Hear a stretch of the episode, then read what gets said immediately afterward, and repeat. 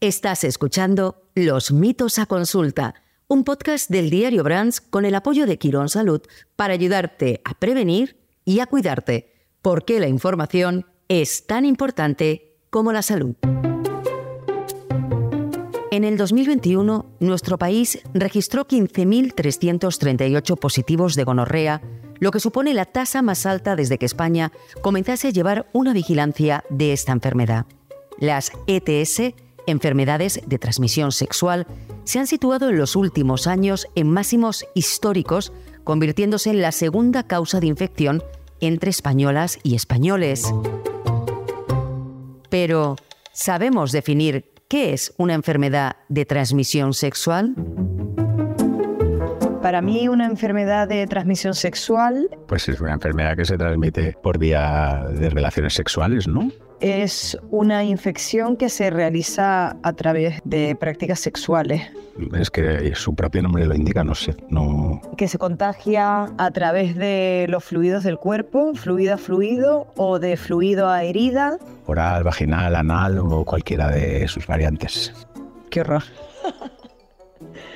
Ay, mi profesora de biología estaría, estaría decepcionada. Las enfermedades de transmisión sexual son enfermedades que se transmiten de una persona a otra a través del contacto sexual, ya sea anal, vaginal u oral. La que habla es la doctora Beatriz Álvarez, especialista en medicina interna infecciosa en la Fundación Jiménez Díaz, desde donde ayuda a combatir las ETS más frecuentes. La clamidia, gonorrea, sífilis, tricomonas, que son infecciones eh, curables, pero también herpes genital, el virus del papiloma humano, el VIH o algunas hepatitis víricas que no tienen un tratamiento erradicador. El aumento de este tipo de infecciones no es algo exclusivo de los españoles. En el 2017 y solo en Estados Unidos, los casos de gonorrea se incrementaron en cuatro años en un 67%, mientras que la sífilis creció en este país un 76%. Suponen un enorme problema de salud pública porque hay un aumento drástico de su incidencia.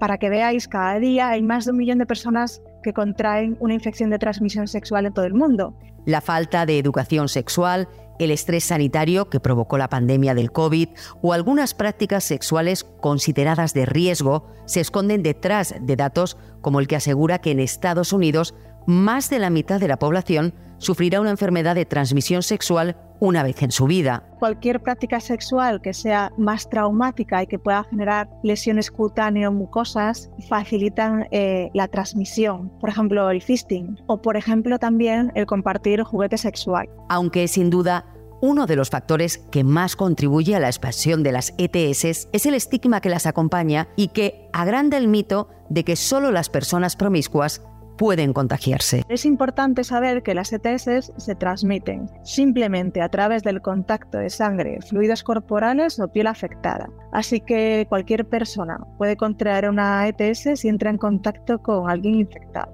Y si lo interiorizamos así y lo comprendemos de una forma abierta, pues nos vamos a poder proteger mejor y buscar ayuda si lo sospechamos. Pero, ¿por qué las ETS siguen siendo un tabú en la sociedad actual? Para entenderlo, debemos dar un salto de casi dos siglos.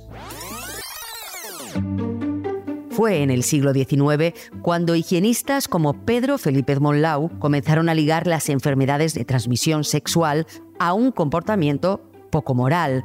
La idea de que solo las personas promiscuas se contagian de enfermedades de transmisión sexual probablemente surja del estigma y la discriminación que hay vinculados a este tipo de infecciones.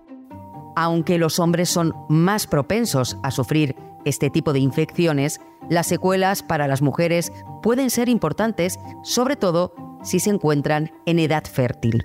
En general, las enfermedades de transmisión sexual son más frecuentes en los hombres, a excepción de dos infecciones concretamente, la tricomoniasis y la infección por clamidia.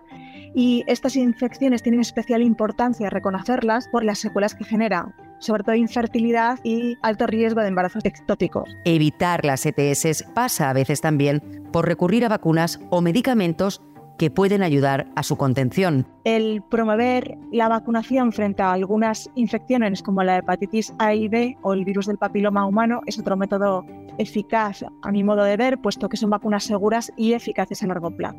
Y con respecto al VIH, pues el uso de profilaxis preexposición y posexposición de riesgo, que hoy en día se ha puesto muy de moda, ayuda enormemente a evitar la transmisión. Y ahora ponemos otros mitos a consulta. Hola, me gustaría saber cuál es el método más efectivo para protegerme contra una enfermedad sexual. El preservativo masculino es el método conocido que ofrece más protección, no nos vamos a engañar. En mi opinión, por ejemplo, un buen método eh, puede ser el chequeo sistemático de infecciones de transmisión sexual en personas sexualmente activas, que va a ayudar a identificar y tratar un gran número de infecciones de transmisión sexual, tanto las sintomáticas como las asintomáticas. Hola, yo quería saber qué pruebas debo hacerme si sospecho que tengo una ETS. Si hay una única prueba o son varias. Muchas gracias. Algunas de las principales ETS, eh, sobre todo las cutáneas, no precisan ninguna prueba. Simplemente con la exploración física somos capaces de identificarlas o reconocerlas. Para otras infecciones, las pruebas diagnósticas que solemos eh, utilizar en algunos casos se diagnostican por medio de una extracción de sangre y en otros casos utilizamos eh, muestras de exudado según la localización de la infección sospechada. Llegamos al final de nuestro episodio y como siempre recomendamos buscar atención médica profesional si tenemos alguna duda o si creemos que podemos estar sufriendo una infección de transmisión sexual. Este capítulo lo ha editado David Román. Yo soy Tatiana López y esto es Los mitos a consulta.